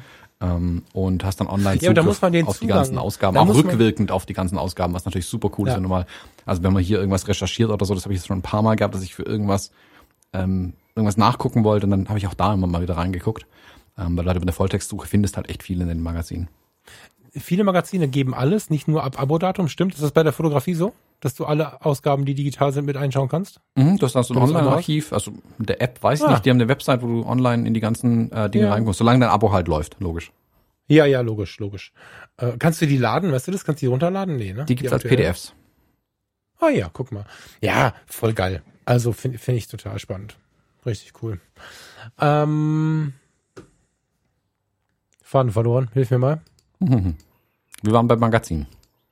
Das war Fotografie, auch übrigens ein interessantes Magazin. Ja, so, genau, ich wollte noch fragen, ob es das, gibt es dieses X-Magazin noch von, von Fuji, das digitale? Ich hatte da eine App auf dem iPad, die habe ich äh, sehr genossen, die war auch echt abgefahren, aber irgendwann gab es da mal eine Pause und ich habe es dann aber auch vom Radar verloren. Ich glaube, das ist schon lange eingestellt, wenn ich es richtig weiß. Also ich hätte zumindest Weißt du, was ich meine? Das, wie hieß das wie hieß das, wie hieß das denn noch? Fujifilm X? Ja, das ist X Magazine. Oder, ähm, na guck mal, suchen nach Fujifilm X Magazine, findet man was von mir, das ist ja spannend. Es gibt das Fuji X Fuji, ne. Passion, Passion Magazine, aber das ist nicht von Fujifilm, das macht jemand anders. Nee. Macht Torsch, aber ähm, Fuji Love Magazine. Ja, gut, wenn das schon so weit unten ist, ich hab's, wenn das schon so weit unten ist und ich das hier gar nicht in den Ergebnissen habe, scheint das raus zu sein, oder? Ich weiß nicht, ähm, ich finde es gerade ehrlich gesagt nicht. Naja, finden wir raus irgendwann. Egal. Ähm, wir, wir, wir haben, äh, wir haben, wir wollen mal was Neues machen. Ähm, da haben uns einige Leser ähm, oder Hörer, muss man ja, Leser, guck mal, Magazine vorbei. Jetzt geht's wieder um den Podcast. Ähm, einige Hörerinnen und Hörer hatten uns auch immer mal wieder darauf hingewiesen, dass sie es ganz schön finden würden, wenn wir eine wiederkehrende Kiste einführen würden. Jetzt ist es natürlich irgendwie immer so, dass wir mehr oder weniger intensiv mit einem Smalltalk beginnen, in ein oder acht Themen gehen, um uns dann irgendwann zu verabschieden. Wir haben uns jetzt überlegt, eigentlich fänden wir ein festes fotografisches Thema interessant, was sich ein bisschen durchzieht und haben jetzt abgesprochen, wir machen jetzt äh, jeden, jede Woche am Ende der Sendung, wenn wir dran denken, ich muss ein Post-it an meinen Mac machen, wenn wir dran denken, das Foto der Woche, das wir besprechen, wo wir, ich weiß nicht, Thomas, haben uns jetzt geeinigt, wir machen abwechselnd, oder? Ja, so wie es halt kommt. Ne, nicht, nicht genau, ne, das äh, mal, mal Thomas, mal ich das Foto der Woche mitbringen. Das Foto der Woche oder das Bild der Woche haben wir eigentlich gesagt, um nicht mal mehr uns auf die Fotografie so eng zu versteifen. Das Bild der Woche ist das Bild, mit dem wir uns ähm, in der Vorwoche am intensivsten beschäftigt haben, aus welchen Gründen auch immer. Und ähm, ich überlege fast, die Fotobimmel nach hinten zu verlegen. Dahin müssen wir mal gucken, wie wir das so machen. Und ja, freue mich jetzt, dass wir jede Woche ein Bild mitbringen, dem anderen. Mhm. Und euch natürlich. Ähm, Wenn es denn irgendwie vom Cover passt, werden wir einen Ausschnitt aus dem Bild, weil unsere ähm, Cover sind ja, unsere Podcast-Cover sind ja sechs mal sechs, also, ein, also quadratisch quasi. Ähm, einmal eins muss man sagen. Wir verlinken das irgendwie noch, ne, Thomas? bauen wir irgendwie ein auf der Webseite, dass ihr das dann noch zu sehen bekommt. Mhm. Ja, äh, Thomas, ich habe dir ein Bild mitgebracht. Hast du es irgendwo äh, vor der offen. Nase?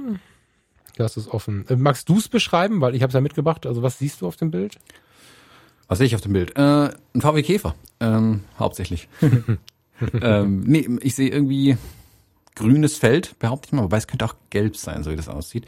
Äh, ein Feld, Getreide, bla, irgendwas, ein Feldweg davor, da steht ein VW Käfer und davor stehen zwei Menschen an diesen VW Käfer gelehnt. Ich weiß ja auch schon, wer es ist. Das darfst du dann aber nochmal äh, genau erklären. Auf jeden Fall ist es ein paar Tage alt, also eine Schwarz-Weiß-Aufnahme, eine analoge Aufnahme, gehe ich mal ganz stark davon aus.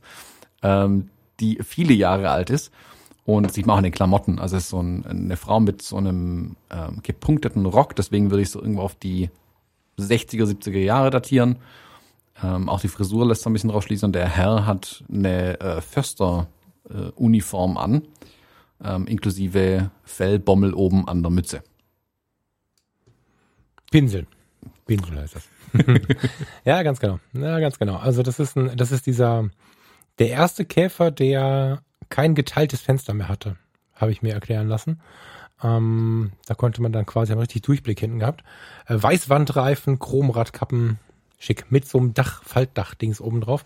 Äh, das Foto habe ich bei uns unten äh, vor, vor ein paar Jahren schon bei uns im, im, im Regal gefunden. Das sind meine Eltern. Mein Vater ist äh, gute elf Jahre älter gewesen als meine Mutter. Das heißt, wir sehen da ein sehr, sehr junges Mädchen und einen äh, irgendwie 30-jährigen Mann, schätze ich. Nee, warte mal, 1960 ist die Aufnahme geschaffen. 29 und 18, wenn ich das richtig verstehe. Ja, genau. Er äh, stolz gekleidet. In der Zeit waren die waren die Förster ähm, im Ansehen auf einem auf einem sehr hohen Level. Ähm, ich finde, dass die Klamotte auch so aussieht. Das ist ein Foto wie aus irgendeinem alten Film, finde ich irgendwie. Ja, meine Eltern haben sich da irgendwie äh, gerade ähm, kennengelernt, verliebt, was auch immer, haben sich da Hand in Hand. Das war wohl die Zeit, in der der, ähm, also nicht jeder eingeweiht war, so wie ich das verstanden habe. Und äh, man sieht im Hintergrund aber einen Kinderwagen stehen. Da habe ich diese Aufnahme immer angeguckt und ich finde die super schön. Ich, ich, ich mag diese Jugend, äh, die, die meine Eltern da ausstrahlen, beide. Und, und diese, dieser Stolz in der Klamotte, äh, sie mit ihrem gepunkteten Kleid, da gab es einen Namen für. Ist das ein Petticoat? Nee, ne?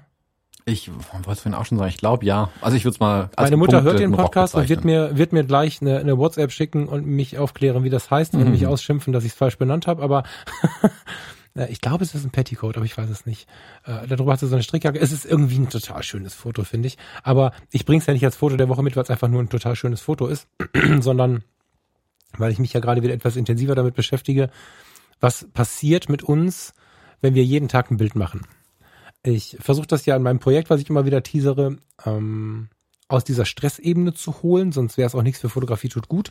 Das heißt, ich habe mir die Frage gestellt, warum andere, aber auch ich, also ich jetzt drei, viermal, andere auch ständig äh, oder immer mal wieder an 365 Tage Projekten gescheitert sind und habe mir so eine Pro- und Kontraliste gemacht und habe mir wirklich mal so auseinanderseziert, was haben wir davon, wenn wir jeden Tag ein Bild machen und was hält uns ab, das bis zum Ende zu treiben und was stresst uns. Und das Ding ist ziemlich weit fortgeschritten inzwischen. Es gibt so eine Art Kurs. Ah, ich möchte das noch nicht zu weit ähm, aussprechen. Es gibt jedenfalls äh, die Möglichkeit, ähnlich wie ich das auch mit dem Social Media Ding ja schon seit zwei Jahren vorhab. Es gibt eine gute Möglichkeit, das jeden Tag zu tun, ohne Stress, Druck und sonst irgendwas damit zu haben. Und äh, da gehe ich halt demnächst äh, ja an euch, liebe Hörerinnen und Hörer, ran, wenn ihr wollt. Und in dem Zuge habe ich dieses Foto in der Hand und bin dann mal zu meiner Mutter und habe gesagt, Mama, das Foto hier, ne? Wann war das? Dann sagt sie 1960. Und auf dem Bild ist ja im Prinzip erstmal nur die Szene drauf, dass sie da stehen und sich haben fotografieren lassen vorm Auto irgendwie so. Das machen wir im Handy ja auch ständig. Und sie fing sofort an. Ja, das Foto hat nämlich der Friedel gemacht. Das ist ihr Bruder. Der Friedel war nämlich immer der beste Fotograf bei uns. Und der hat das Bild gemacht und da waren wir hinten am Ende vom Tunisweg. Die Ratinger kennen es vielleicht. Und da waren gerade diese Häuser gebaut. Da hinten diese neue, neue, neue, diese neuen Häuser. Man sieht diese Giebel über dem Feld. Das ist heute eine etwas ältere Siedlung in Rating. Äh, da waren gerade die Häuser gebaut, die Giebel waren so schön weiß und ich glaube, da bin ich mir jetzt gar nicht mehr so sicher. Ich meine, das wäre ein Rapsfeld. Insofern hast du es ganz gut erkannt. Ah, weiß ich nicht genau, ist jetzt schwarz-weiß, aber und hat mir dann aber direkt so ein bisschen erzählt und der Kinderwagen, das war, der ist von der Gabi, das ist nämlich ein Puppenwagen und das ist äh, die äh, Tochter des Bruders. Ähm, und während er die Fotos gemacht hat, ist der Kinderwagen da stehen geblieben und Gabi ist irgendwo abgeflitzt und hat dann direkt so eine Szene im Kopf gehabt und was an dem Tag so los war und, und wo das genau ist, das Foto und so. Dann habe ich so gedacht, das ist ja krass, ne? Meine Mutter ist jetzt 78 Jahre alt, das Foto war 19, äh, 1960 und man hält so diese, ja, was mag das sein? Das Bild ist ziemlich scharf. Man hält so diese 125. Sekunde hin. Geschätzt, völlig egal. Und mhm. Sie hat sofort was zu erzählen dazu. Und da war ich ja schon mitten in meiner, in meiner Entwicklung bezüglich der, der, der täglichen Beschäftigung mit der Fotografie, so nenne ich das jetzt mal. Und bin dann noch einmal ganz bewusst durch meine alten 365 Tage Projekte geklickt und habe dann noch intensiver vor Augen geführt bekommen, wie sehr ich mich bei fast jedem Bild oder bei jedem Bild sogar an den Tag erinnern kann. Also ich habe ein Projekt von 2010.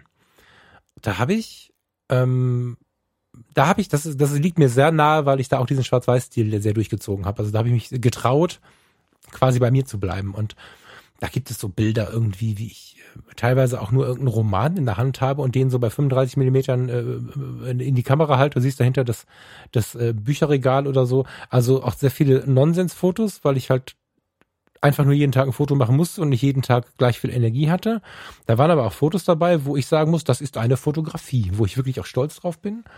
Was aber das Besondere ist, ähnlich wie bei, bei dem Foto hier von meiner Mutter, von diesem Winter 2010 auf 2011 kann ich dir heute, wenn ich die Bilder anschaue, genau sagen, was ich an diesen Tagen gemacht habe. Ich habe ein Bild, ich habe jetzt gerade 125 gesagt, ich habe irgendeinen Teil einer Sekunde fotografiert und jetzt gucke ich heute an 2021 diese Bilder von 2010 an und kann dir von jedem Tag erzählen, ja krass, da haben wir dies gemacht, da haben wir das gemacht, da waren wir vorher da. Ich fotografiere einen Taxifahrer in Köln und sage, wir waren vorher im Mediterraner und dann sind wir danach dahin gefahren und habe direkt so ganz viele Geschichten im Kopf und das hat mich mega fasziniert weil wenn ich überlege, was ich vor drei Wochen gemacht habe, habe ich keinen blassen Schimmer. Und das ist jetzt nicht unbedingt eine Neuigkeit, dass uns Fotografie erinnert. Das ist ja, liegt ja in der Natur der Sache. Was ich aber noch mal bewusster wahrnehme durch dieses Projekt und jetzt freue ich mich noch mehr darauf, wie intensiv ich das gesamte Leben mehr wahrnehme, wenn ich jeden Tag so ein Bild mache. Ne? Also jetzt das Bild von meiner Mutter ist ja natürlich ein alleine stehendes Bild und beschreibt ja einfach nur, wie viel es wieder rausholt.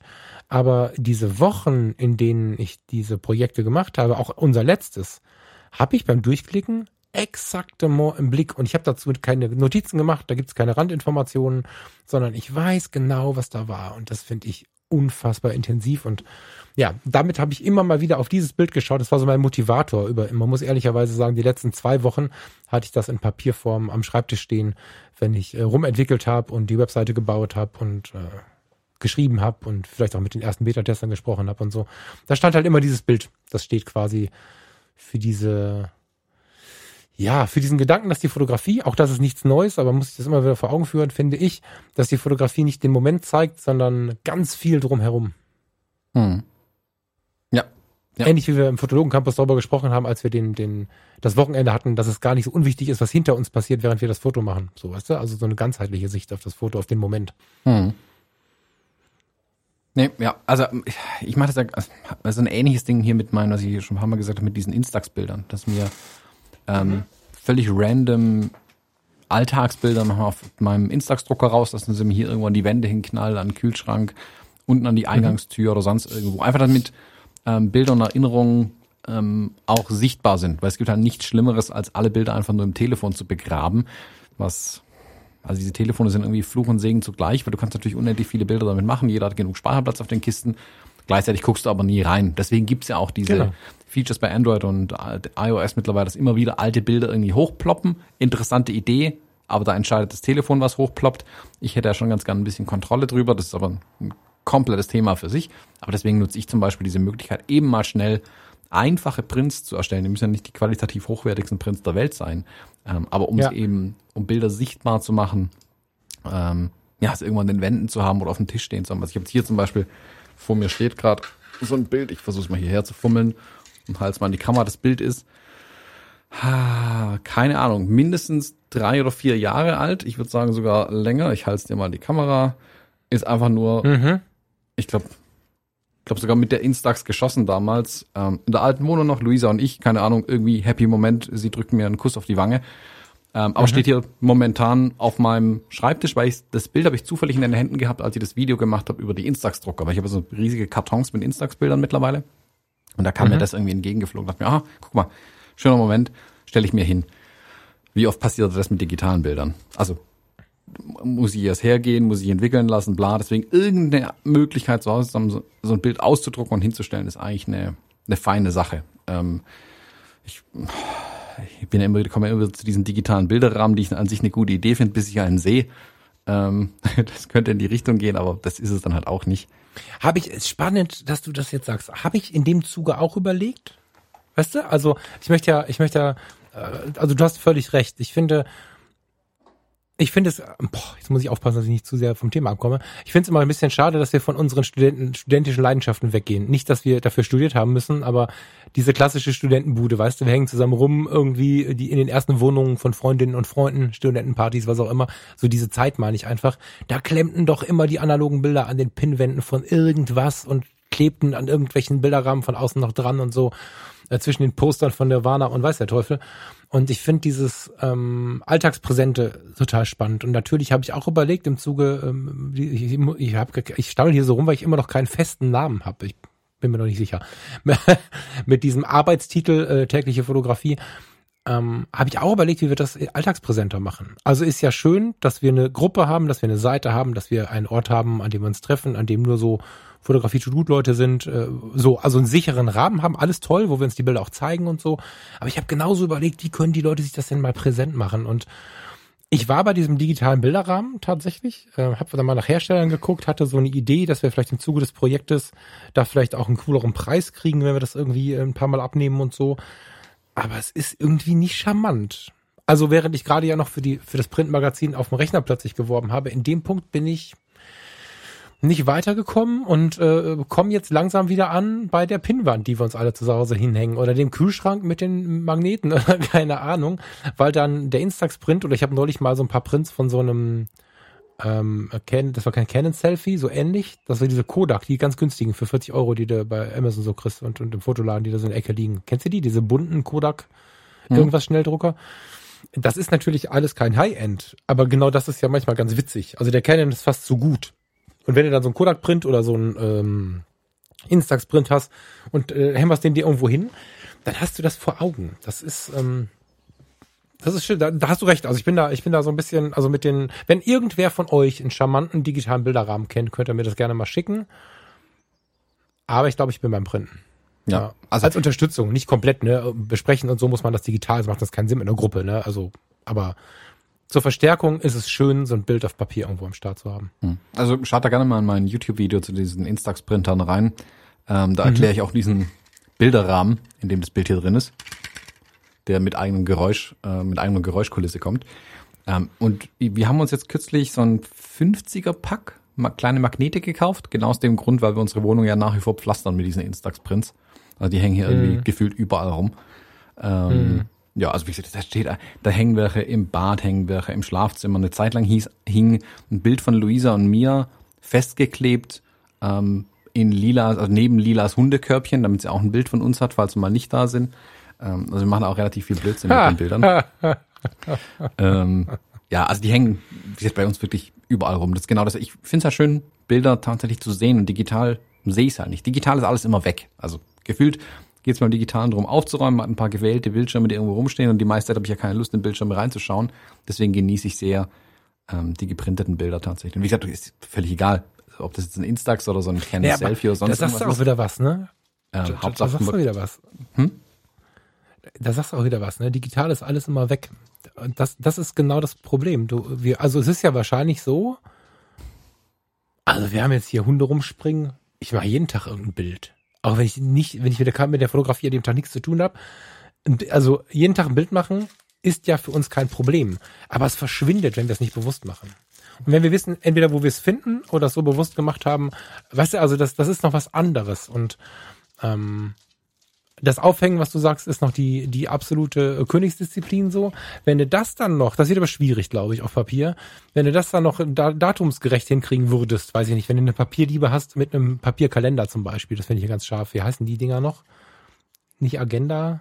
Scrapbook, wie heißt das noch? Also Ja, so ein, so ein So was haben wir für den Ne, so, Kleinen also- jetzt zum Beispiel angefangen. Wir haben da ein Buch, Genau. ähm, einfach so eine Klatte, Papier, dann Instax-Bild rein, Tesa drüber, fertig. Datum dazu schrauben. Und genau, genau, genau, genau. Und da werdet ihr mit dem Kleinen euch erinnern, wenn der das, äh, als dann vielleicht irgendwann war so ein, so ein Spielzeug, wo man drin rumklimpern kann, wenn man auf dem Rücken liegt, neu. Äh, Irgendein Beispiel jetzt, ne? Einfach aus dem Gehirn gegriffen. Und dann werdet ihr euch an mehr erinnern, was an diesem Tag war, wenn ihr euch das anschaut. Und wir geben das immer besonderen Momenten. Wir geben das dem Kind, was aufwächst. Natürlich ist das gut und wichtig. Wir geben das aber einem ganz wichtigen Punkt nicht, nämlich unserem Alltag. Und äh, auch auf der Beziehungsebene zum Beispiel, jetzt wird natürlich so ein bisschen pädagogisch, aber auch auf der Beziehungsebene ist es unglaublich schön zu sehen, was war denn da, was haben wir denn gemacht, im Urlaub mal ein Selfie zu machen, all diese Dinge. Aber solche Fotos haben wir meistens vom Urlaub. Ich weiß, dass ihr da ein bisschen anders seid. Das Foto gerade war irgendwo in der Ecke von der Bude. Ich glaube, ich weiß sogar wo, neben dem Eingang, irgendwo, wo diese Fahne hing, oder? War da Nee, so das ist das Schöne an dem Bild ist, du siehst, also ich Moment, ich muss hier, ich sehe das Skype nicht. Ich halte das nochmal in die Kamera, ich fotografiere es vielleicht sogar ab. Ja. Du siehst, auf dem Bild stehen wir vor dem Kühlschrank, auf dem noch mehr Bilder hängen. Ach, das ist der Kühlschrank. Ich dachte, das wäre eine Pinnwand gewesen, die da. Okay, ja. However, das ist ja so ein schöner Beziehungsmoment. Du, so viele Paare machen das gar nicht. Im Alltag einfach so. Und ähm, wenn du aber besprochen dieses 365-Tage-Ding im Alltag hast und das dann aber so sanft hast, dass es dich nicht nervt, dann hat dein Umfeld, irgendwann spielt es ja mit. Ich weiß nicht, wie es bei euch war, aber jedes Mal, und ich muss ja ehrlicherweise sagen, 2010 war ich mit jemand anderem zusammen als heute, jedes Mal hat dann, äh, ob das jetzt Beziehung, auch Freundeskreis, die wussten alle, ich muss irgendwie jeden Tag ein Bild machen. Und das war aber nach kürzester Zeit in so einem ganz entspannten Modus. Und dann gucken die ein bisschen mit. Das ist total charmant. Dann sitzt du irgendwo und dann, guck mal, da drüben die Taube, kannst du die sehen? Die sitzt auf der Torte. Ist das nicht ein Bild des Tages und so?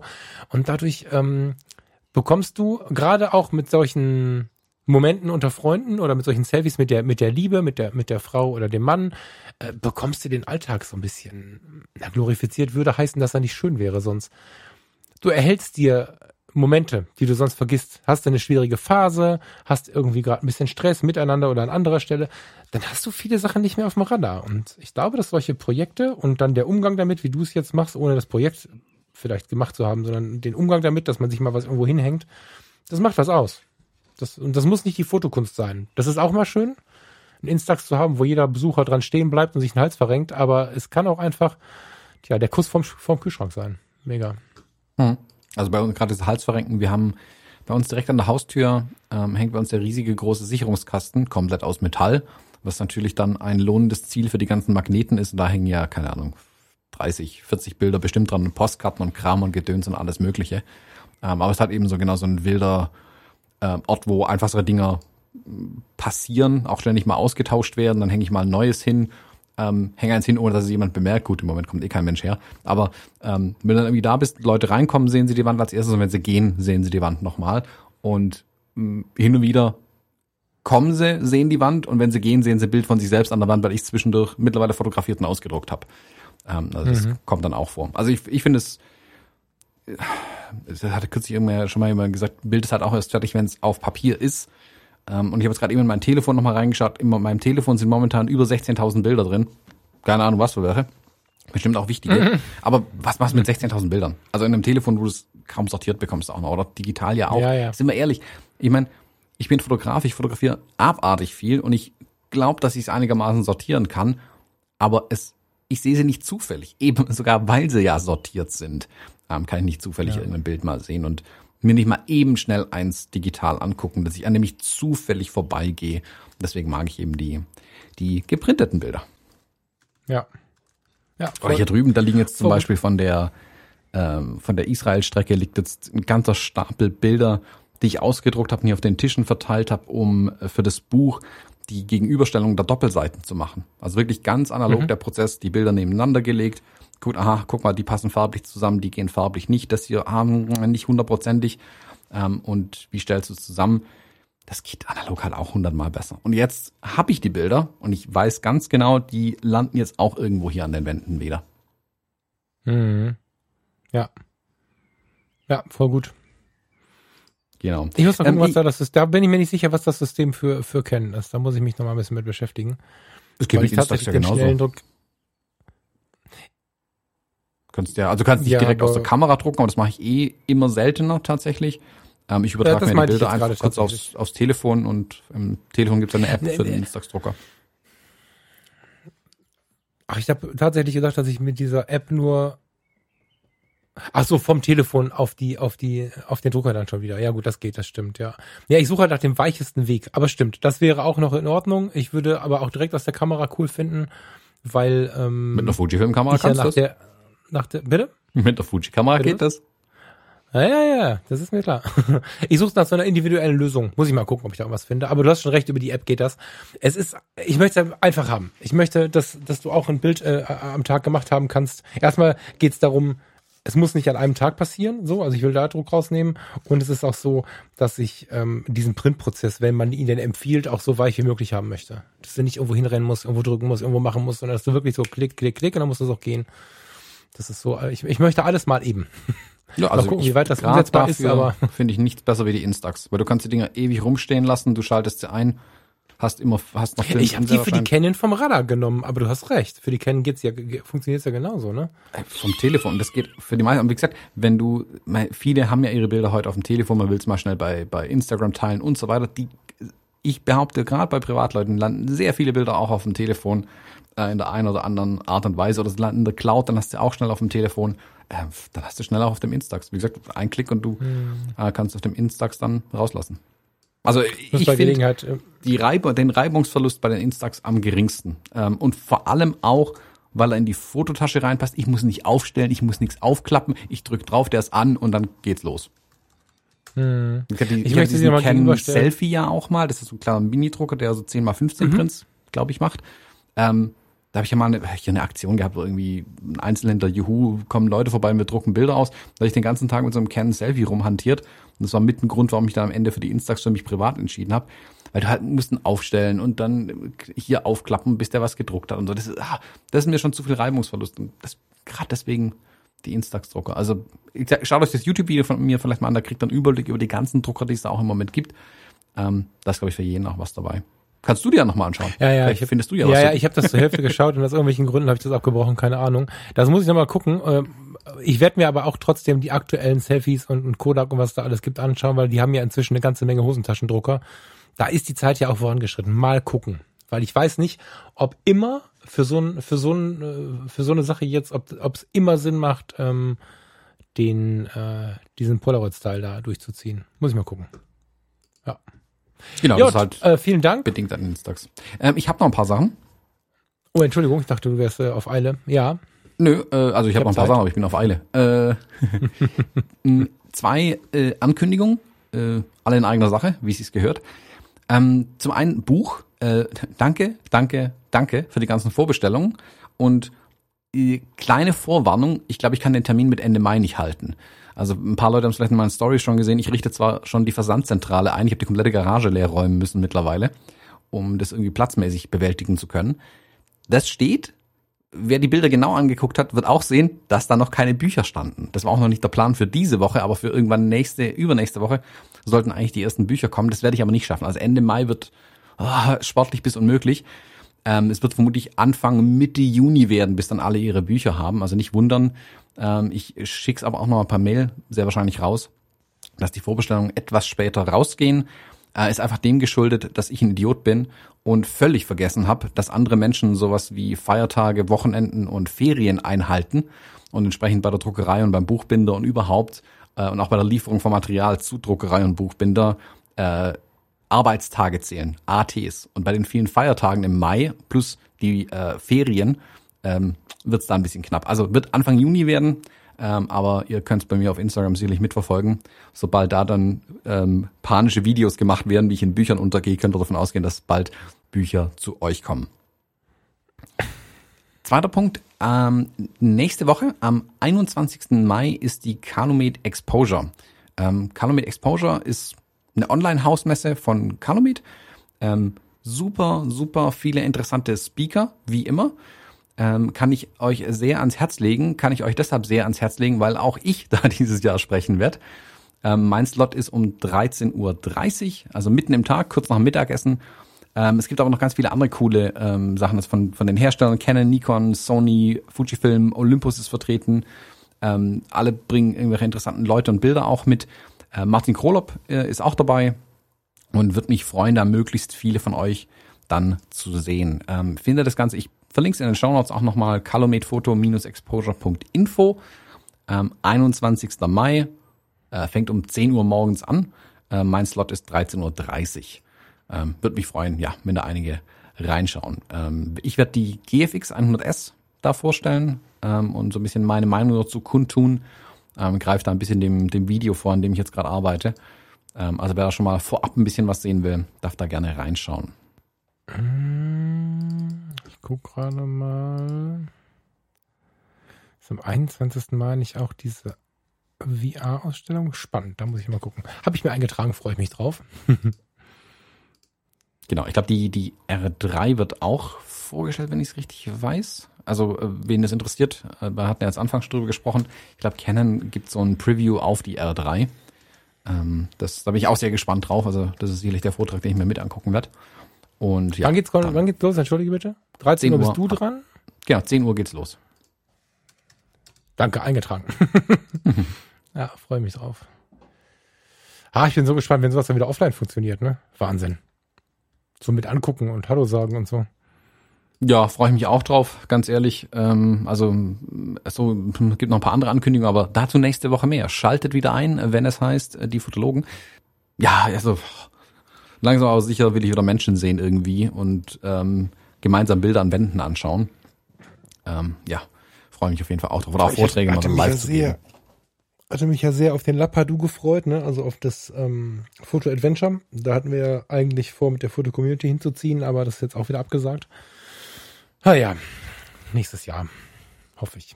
Hm. Ja, ich hoffe schon ein bisschen früher, eher auf Ende des Jahres, aber ja. Ich glaube, manche Sachen lassen sich auch schneller planen und umsetzen, deswegen hoffe ich, dass noch ein paar Sachen entstehen können dieses Jahr. Gab jetzt auch ein paar interessante, wir hatten ja letztes und vorletztes Mal hat da schon ein paar Ausstellungen auch empfohlen, wo live stattfinden, draußen im öffentlichen Raum halt. Ist schon cool auf jeden Fall. Aber wie gesagt, mir, mir fehlen echt, also ich merke das jedes Mal, wenn ich gerade irgendwas, irgendwas in den ähm, Magazinen lese, jetzt auch gerade die, die Lindbergh-Strecke, die du halt mitgebracht hattest, ähm, dass ich ja nicht in der Ausstellung war. Das kotzt mich halt echt an. Ich will halt mal wieder in so einem Hm. Museum irgendwie rumstehen oder mich, mich hinsetzen auf so ein Bänkchen und einfach so ein Bild anstarren eine Weile und auch diese, diese Ruhe haben, ähm, in dem Museum zu sein. Mein Telefon aus, da drin zu sitzen, das anzugucken und weiterzugehen, wenn ich weitergehen möchte. Ja. Ich glaube schon, dass wir das alle, ich hoffe sehr, dass wir das alle noch mal mehr zu schätzen wissen, wenn das so vorbei ist. Ob das jetzt die große Reise ist, die wir kurz vorher gemacht haben, oder wir waren ja ganz kurz vorher, also im, im Dezember waren wir noch in Deichtorhallen bei dieser tollen Ausstellung von dem italienischen Fotografen, ich komme gerade nicht auf den Namen.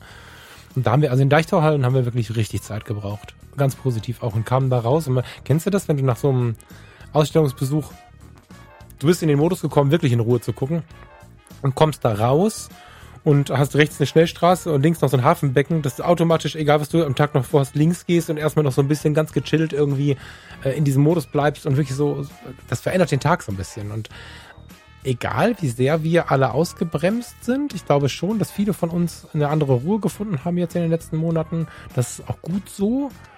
Aber diese Momente vermisse ich wirklich, die, die einem so ein bisschen auch ähm, den Kontrast zeigen vom Alltag zur inneren Ruhe und so. Und da gehören Ausstellungen, Theater, all das gehört dazu. Da hast du schon recht, ja. Ja, ich freue mich da auch drauf. Sehr. Und ein spontanes Treffen, weißt du? Einfach, dass wir sagen mit den Fotologen, komm, wir äh, haben jetzt beide mal irgendwie am Samstag Zeit und dann treffen wir uns irgendwo in der Mitte oder in Heidelberg, wer will denn kommen? Und dann hämmern wir uns mit zehn Leuten irgendwo in eine Kneipe oder einen Biergarten oder so. Also solche Sachen, das ist ja gerade alles nicht dran zu denken. Das ist halt schade. Seit zwei Jahren. Fast. Gut, äh, nächste Woche bringst du ein Foto mit. Bin sehr gespannt. Mhm. Und liebe Hörerinnen und Hörer, habt eine geile Woche. Wir hören uns an allen möglichen Stellen wieder und ich freue mich drauf. Grüß zu Hause, Thomas. Ebenso, danke fürs Zuhören. Bis nächste Woche. Tschüss. Ciao, ciao.